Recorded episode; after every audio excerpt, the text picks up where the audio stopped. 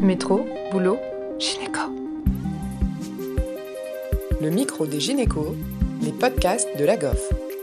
Bonjour à toutes et à tous. Océane reçoit aujourd'hui le docteur Sarfati, chirurgien plastique et esthétique à l'hôpital Gustave Roussy et directeur du diplôme de reconstruction mammaire à l'université Paris-Saclay, pour parler des différentes techniques de reconstruction et éclaircir certaines croyances sur ce thème. Cet épisode a été enregistré en direct du congrès Infogine dans le studio de la 19 Agency. Bonjour, euh, docteur Sarfati. Bonjour, merci pour l'invitation. merci à vous d'avoir accepté de participer. Alors, si vous voulez bien, pour introduire le sujet euh, auprès de nos auditeurs, on voulait d'abord vous demander un petit peu en termes de, de prévalence, ce que ça représente euh, la reconstruction mammaire en, dans le contexte du, du, cancer du sein. La reconstruction mammaire en, dans le cancer du sein, en fait, il y a deux volets.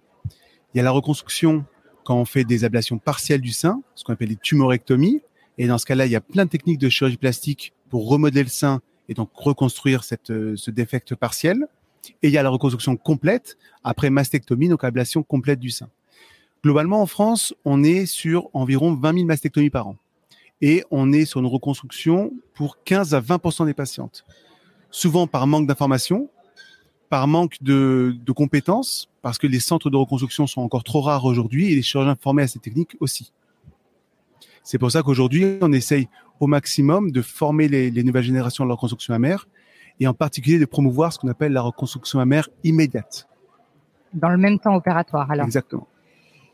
C'est possible seulement si on prévoit pas de radiothérapie euh, immédiate, c'est ça? Alors c'est super d'en parler parce que ça c'est une ancienne croyance. Ah d'accord. effectivement, il y a quelques années, on se disait s'il n'y a pas de radiothérapie ou pas de chimiothérapie, on peut faire une reconstruction mammaire immédiate. Oui. Aujourd'hui, c'est complètement faux. D'accord. Aujourd'hui, on peut proposer une reconstruction mammaire immédiate pour quasiment la totalité des patientes quel que soit le traitement après, radiothérapie, chimiothérapie, hormonothérapie, c'est plus du tout un problème. Pourquoi? Parce que premièrement, les, techniques ont évolué.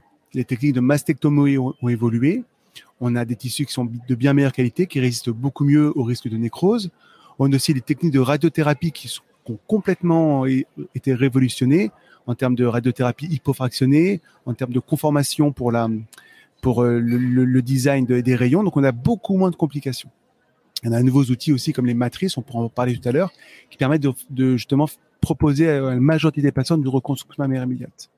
Et il faut le faire parce qu'on sait très bien malheureusement que les reconstructions mammaires secondaires, la qualité de ces reconstructions est toujours moins bonne que la reconstruction mammaire immédiate. Parce que si on fait une reconstruction mammaire immédiate, on va garder un maximum de tissu. On va garder la peau. Maintenant, on garde même de plus en plus l'aréole même en cas de cancer. Et ça, c'est la vraie révolution. Oui. Et donc, comme on sait que c'est la peau qui fait la forme du sein, et ben, si on fait une reconstruction, reconstruction mammaire immédiate, la qualité de cette, de cette reconstruction sera bien meilleure que, que son secondaire. Du coup, on garde l'aréole la plupart du temps. Est-ce que ça veut dire qu'il y a quand même des circonstances dans lesquelles on peut toujours pas la garder? On peut pas la garder dans deux circonstances. Premièrement, pour des risques vasculaires. Si par exemple l'aréole est trop basse, et dans ce cas-là, c'est difficile de remonter le sein et en même temps faire la mastectomie. Les risques de nécrose sont très importants. Et aussi si le cancer est trop proche de l'aréole. Et donc c'est pour ça que quand on fait une mastectomie, on va identifier sur la pièce de mastectomie la zone rétroaréolaire et on va demander à la napate d'analyser de, spécifiquement cette zone. Si cette zone est saine, on va pouvoir garder l'aréole. Si, à quelle distance à peu près bah, C'est juste, il faut pas qu'il y, ait de cancer sur, sur, sur, sur, la zone qui est derrière. Immédiatement derrière voilà. alors. Au niveau imagerie, en général, on, on, se laisse entre 1 et 2 cm de l'aréole. Mais au niveau anapate, si la, la zone rétroaréolaire est saine, on peut garder l'aréole. Si malheureusement elle est envahie, secondairement, on proposera à la patiente de retirer l'aréole. Mais ça, c'était vraiment la vraie révolution de ces dernières années, de pouvoir garder les aréoles non pas qu'en prophylactique, mais aussi en, en, pour les cancers. Oui, c'est vrai que moi, du coup, qui suis plus tellement un jour, j'avais suivi aussi, on enlevait, on enlevait souvent l'aréole. Bah, c'est terminé. Très bien. Et c'est pour ça que la, la, reconstruction mammaire immédiate s'est développée, parce qu'on ne peut pas faire une mastectomie en gardant l'aréole sans faire de reconstruction. Parce qu'il y, y, aura un excès de peau trop important, ça ferait quelque chose de, de pas terrible en termes d'esthétique. Oui. Si on garde toute la peau et qu'on garde l'aréole, il faut remplir cette poche qui a été vidée, et c'est pour ça qu'on qu se bat aujourd'hui pour la reconstruction mammaire immédiate. Est-ce qu'on peut vous demander quelques mots d'ailleurs sur les techniques de reconstruction, euh, celles qui existent, et quand est-ce qu'on en préfère une versus l'autre ou... Schématiquement, il y a deux grandes familles de reconstruction. Les reconstructions par prothèse, donc ça c'est un corps étranger.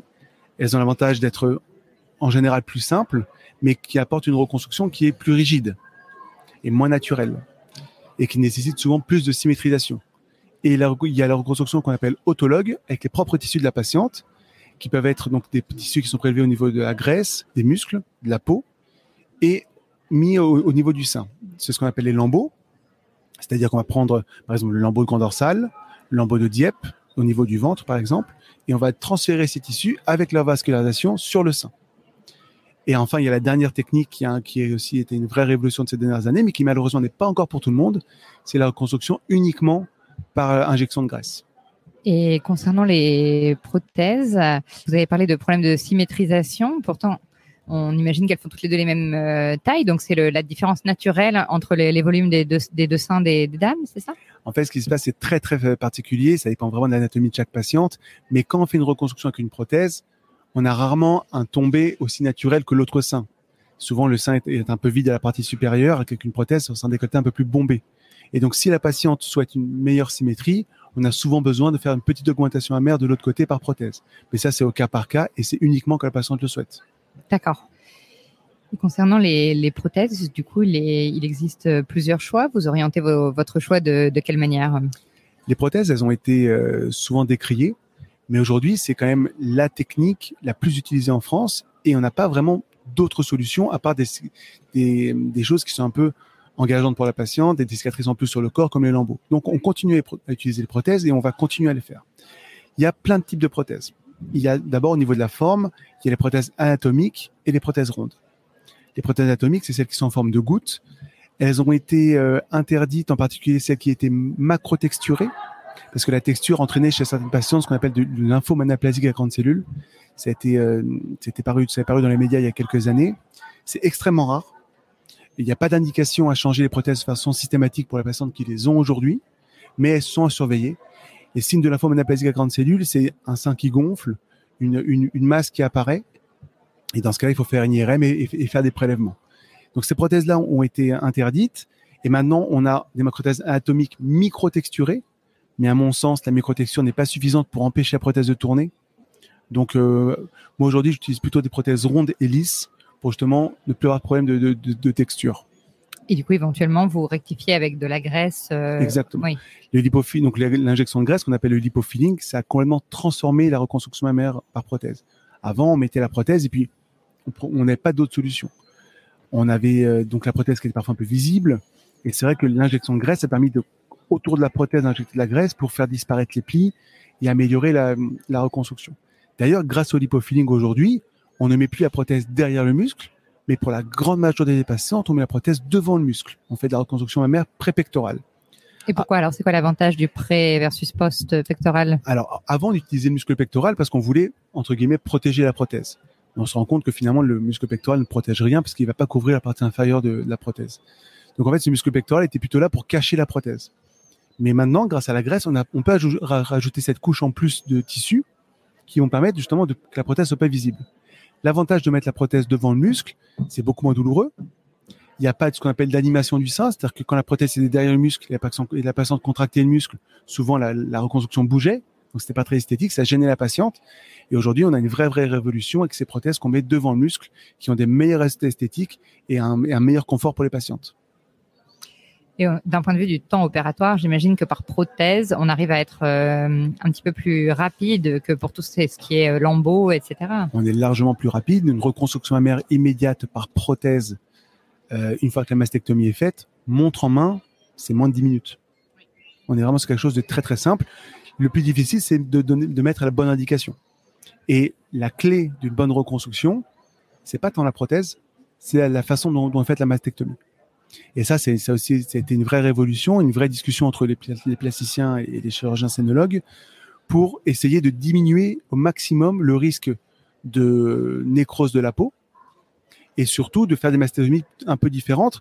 C'est-à-dire que chez certaines patientes, la glande n'est pas au contact de la peau et on n'est pas obligé de, laisser des lambeaux très très fins euh, après une mastectomie en en voulant absolument être complet.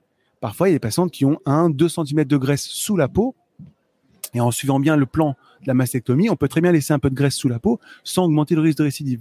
Et ça, ça a permis, premièrement, de diminuer au maximum le risque de complications, les risques d'infection, les risques de nécrose, d'exposition de prothèses, et surtout de permettre des prothèses, des reconstructions devant le muscle avec un tissu de bonne qualité. D'accord, donc finalement, il faut mieux laisser un petit peu de graisse. euh, Il faut mieux, en, en- en- bien sûr, en conservant des- une efficacité thérapeutique maximale. Il n'est pas question de prendre un risque en laissant de la glande pour un résultat esthétique. Pas de la glande, mais la graisse, oui, même au ras de la glande, c'est ça, il n'y a pas Exactement. de... Oui, Exactement. super. Et est-ce qu'il y a d'autres critères, un petit peu de choix de prothèses qui peuvent euh, intervenir?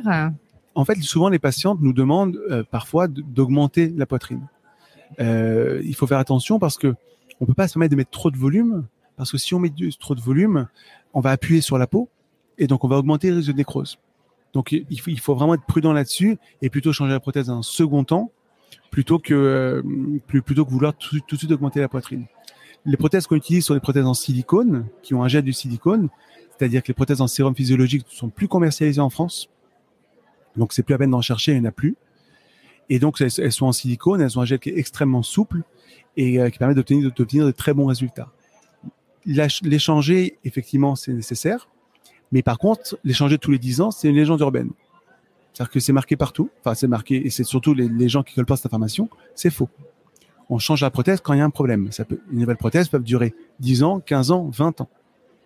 On les change quand il y a, quand il y a un souci. Et c'est pas plus difficile d'extirper une, pro- une prothèse une fois qu'elle a rompu ou enfin, qu'il y a un souci justement que euh, de manière prophylactique Bien sûr, c'est un peu plus difficile, mais ça ne justifie pas le fait d'être opéré tous les 10 ans. Si, quelqu'un a des prothèses bilatérales, que ce soit pour une symétrisation ou parce que c'était prophylactique, le, si vous enlevez une prothèse qui est, vous, changez une prothèse qui a, qui, a, qui a présenté un souci, vous changez les deux de manière systématique. Le là, par systématique. Oui, exactement, pour que les, les prothèses aient le même âge, en fait. d'accord.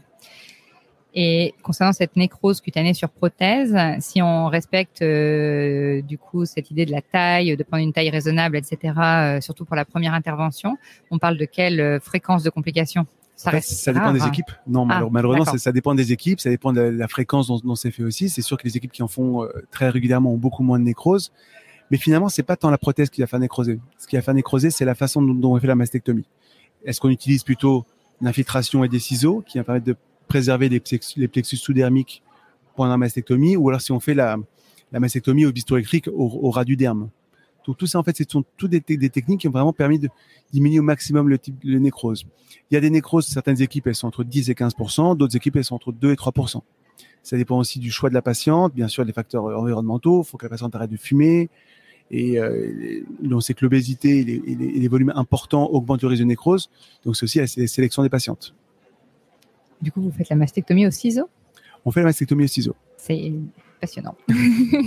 On fait mastectomie au ciseau depuis, depuis quelques années et ça a transformé vraiment le, le, le taux de nécrose. En fait, on infiltre les tissus d'abord au sérum adrénaliné pour, pour en fait dé- déployer le, le plan de, de dissection et surtout limiter les saignements. Oui. Et on fait la mastectomie au ciseau. C'est beaucoup plus rapide et c'est beaucoup plus con- conservateur pour, les, pour la vascularisation des lambeaux cutanés. Et en termes de saignement, du coup, vous n'avez pas les pertes plus. Bah non, pas du tout. D'accord, on s'attendrait un peu. Grâce à l'adrénaline, non, justement. D'accord, super. Parfait. Bon, merci beaucoup, Dr Sarfati. C'était un super épisode. Écoutez, avec plaisir. Merci à tous de nous avoir écoutés aujourd'hui. Rendez-vous la semaine prochaine pour un nouvel épisode. Vous retrouverez toutes les ressources et références de ce podcast dans la description et surtout, n'hésitez pas à vous abonner à la chaîne, à lui accorder 5 étoiles, voire même à en parler autour de vous. Métro, boulot, gynéco.